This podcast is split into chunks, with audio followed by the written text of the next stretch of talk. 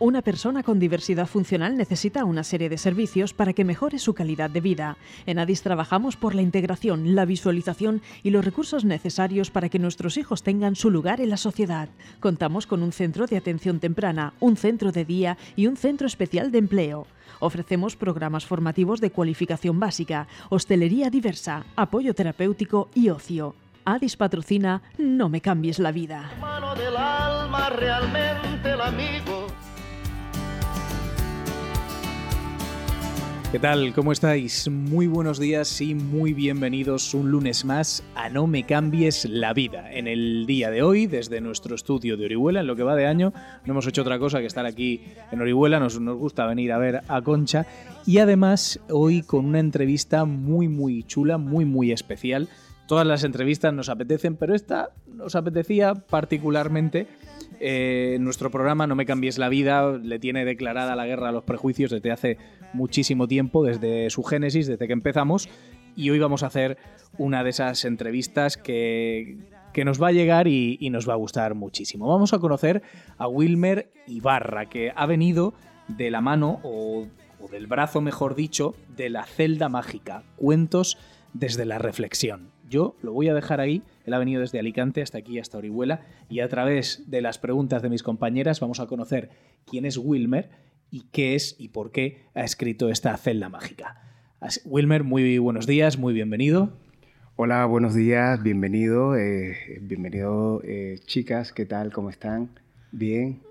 Eh, un saludo a todas aquellas personas que nos están escuchando a esta hora y, y bueno, vamos a empezar con el programa y la entrevista. Celia, cuando tú quieras puedes empezar a disparar. Hola Wilmer, ¿qué significa estar en tercer grado de pe penitenciario? El tercer grado de penitenciario, bueno, el tercer grado de penitenciario es, mm, es cuando una persona penada, ¿vale? Eh, tiene un poco más de libertad, sale del centro penitenciario y entra a, a un CIS, a un centro de a un centro aparte de la cárcel, ¿vale? Y puede ir a dormir al centro y salir por el día a hacer sus actividades o bien busca trabajo y vuelve al centro a dormir. ¿Qué es la celda mágica? ¿Dónde lo escribiste? La celda mágica es una colección de cuentos, ¿vale? Con una reflexión al final y lo escribí en el centro penitenciario de Campos del Río, ¿vale? O sea, es, fueron desde la pandemia, son 28 historias que, que, escribí con un mensaje reflexivo al final de cada historia. Wow. Eh, ¿Qué es la historia? ¿Qué historia nos vamos a encontrar en la celda mágica? ¿Qué historia? Pues hay una diversidad de historias, eh, incluso hay algunas que que se inspiran en, la misma, en los mismos compañeros de, de prisión. Eh, historias del patio, historias de, de, del comedor. Y, y, bueno, se trata de transformar el día a día en, en un cuento. ¿Te inspiraste en tu propia celda para este cuento? Pues sí, me inspiraba en mi propia celda porque desde allí era donde escribía todos estos cuentos. Gracias, Wilmer. De nada. Vale, pero acércate al micro que lo tiene muy... Eso es, y cuando tú quieras vamos con tus preguntas. Eh, ¿Por qué escribiste este cuento? Eh, ¿Por qué escribí este cuento? ¿Por qué escribí este libro? Bueno, mira, déjame decirte que estos cuentos mmm, se escribieron porque yo tengo dos hijas, ¿vale? Una de de 13 y una de 19 ahora, pero antes era más pequeñita. Y la manera de, de, de, tenerlas entretenidas era escribiéndole historias, escribiéndole cuentos, porque claro, allí estás privado de libertad, no las ves, ¿vale? Porque tienes un tiempo allí de encierro, pero a través de las cartas y a través de los cuentos, pues yo personalmente sentía que estaba conectado con ellas. ¿Habías escrito alguna vez? Sí, bueno, siempre escrito poemas cortos, eh, alguno que otro cuento, pero resulta que en la cárcel pues se abrió un poco más esa ventana para, para escribir. ¿escribiste este cuento pensando en tus hijas como potenciales lectoras? Sí, más que todo, estos cuentos iban dirigidos a ellas todo el tiempo.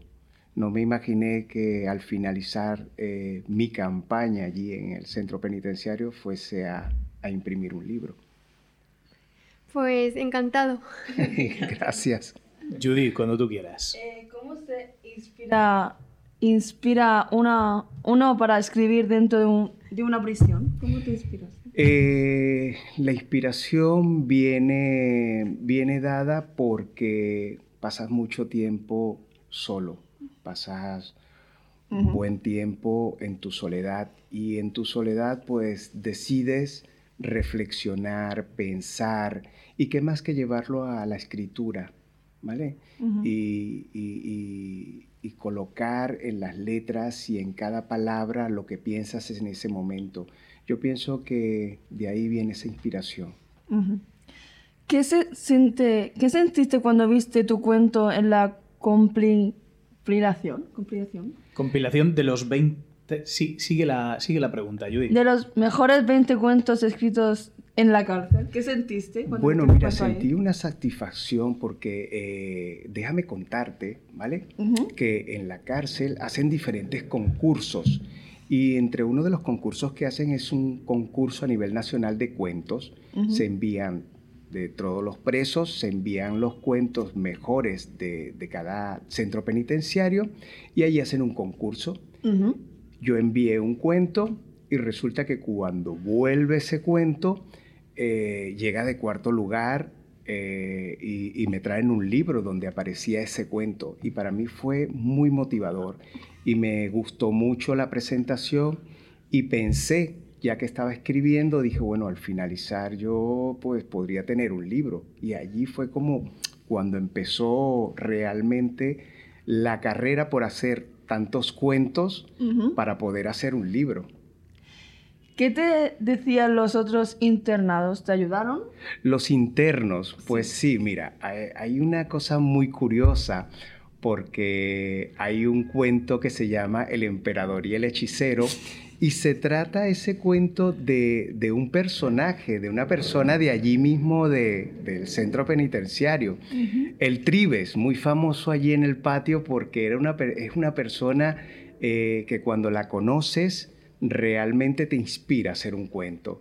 Y, y a partir de allí, pues de verdad que tiene una historia muy particular. Y espero que, que la puedan leer, El emperador y el hechicero. Muy bueno, sí. Muchas gracias, Judith. Samantha, cuando tú quieras. Buenos días, Wilmer. Buenos días, Samantha. ¿Vas a continuar con tu carrera de esquío? Claro que sí, Samantha, claro que sí voy a continuar. Y de hecho, pues tengo unos cuentos que tengo que terminar. De cárcel se sale, pero ¿es difícil escapar de uno mismo? Eh, qué profunda esta pregunta, ¿eh? Eh, Samantha. Eh, de la cárcel, escapar de ti mismo, pues mira, es un poco... Tienes que ser muy fuerte y muy resiliente para, para poder mm, escapar de ti mismo, ¿eh? Porque siempre tienes esa, esa parte, ese miedo. Ese miedo está allí, ¿sabes? Samantha, cuando tú quieras. ¿Qué le dices a aquellas personas que se ven agobiadas económicamente y, y ven, a, y ven la solución en el tráfico eventual de droga? Mira, eh, em, qué pregunta, ¿eh? Una pregunta también, eh. Samantha, muy, muy comprometida. Pues mira, yo eh, le digo a estas personas que se sienten en un momento de agobio que hay soluciones, ¿vale? Que hay soluciones porque este tipo de, de, de, mm, de decisiones pues te pueden llevar a la cárcel. Este tipo de decisiones son muy arriesgadas. Entonces, aparte de eso, que este tema es mm, muy, muy mal, porque al final la droga mata, ¿sabes? La droga eh, destroza a las personas. Y yo pienso que sería el último, el último camino que, que, se, que se debe tomar. Yo realmente, pasando por esta situación, les diría que los piensen muchísimo, que lo piensen mejor, porque es que al final eh, el camino es muy corto y la cárcel está ahí y no es una broma. Nosotros, Wilmer, siempre despedimos, aunque bueno, hoy no vamos a despedir porque nos ha pedido Wilmer, me gustaría leer un trocito, entonces hemos dicho, vamos a agilizar la entrevista y así nos queda un poquito más de tiempo para hablar un poco de la celda mágica, cuentos desde la reflexión. Entonces nosotros vamos a seguir nuestra rutina y siempre obsequiamos a nuestro invitado, cuando está Samantha, con un chiste. Así que Samantha, cuando tú quieras, cuéntale un chiste a Wilmer, que nos riamos un poco. ¿Qué, qué, hace, qué le dice un Digimon policía a un Digimon sospechoso? ¿Ha sido tú?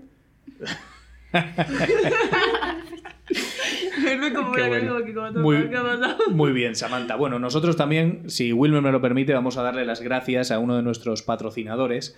En el caso de hoy es La Terracica, porque aquí en el Mediterráneo pues no nos importa el momento del día y La Terracica siempre está lista para convertir un plan improvisado en una experiencia inolvidable.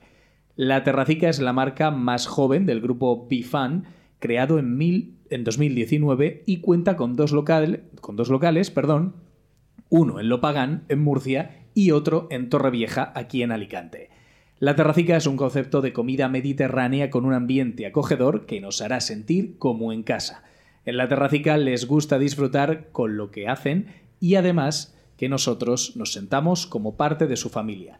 Es un buen sitio para desconectar, para disfrutar de las vistas al mar y al fin y al cabo la vida es eso, medir eh, buenos momentos. Si queremos más info, antes de acercarnos a lo pagano a Torrevieja, www.bifan.es.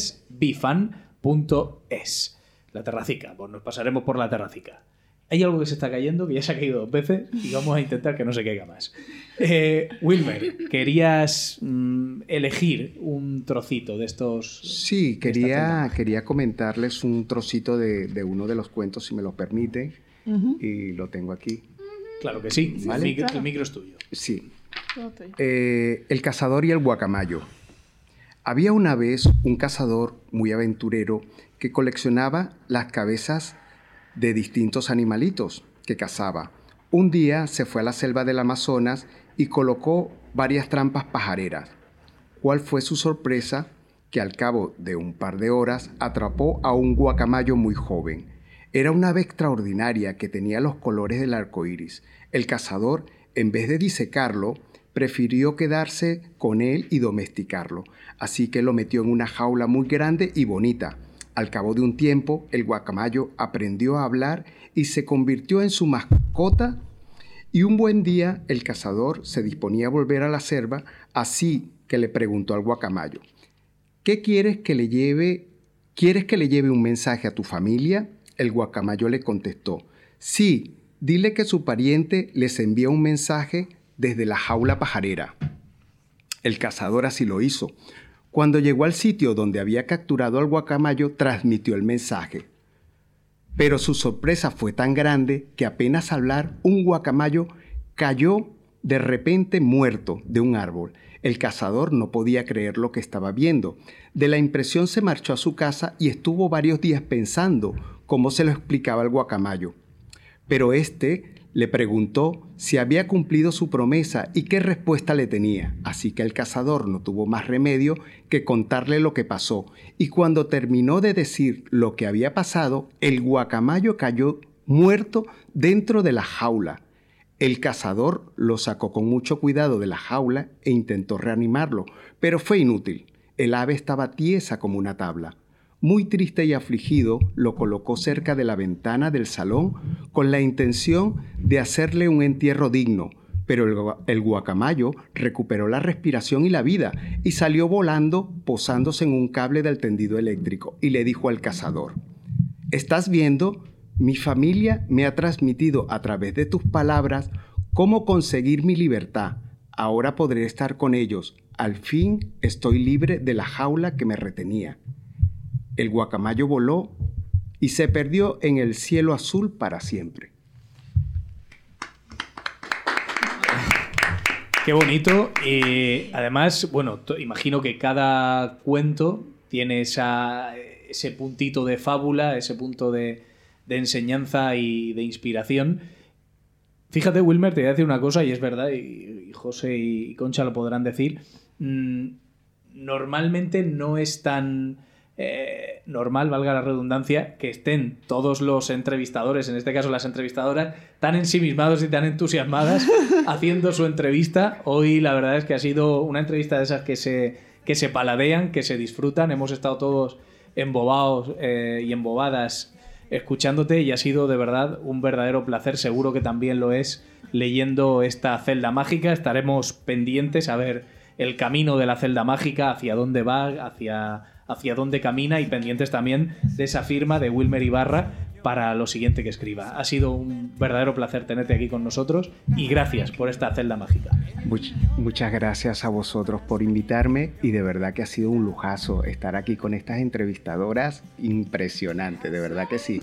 Me ha encantado, me ha encantado muchísimo y de verdad que eh, la he pasado muy bien y he disfrutado esta mañana. Pues chicas que Wilmer también, que tengáis una muy buena semana. Nos volvemos a escuchar el próximo lunes. Adiós. Adiós.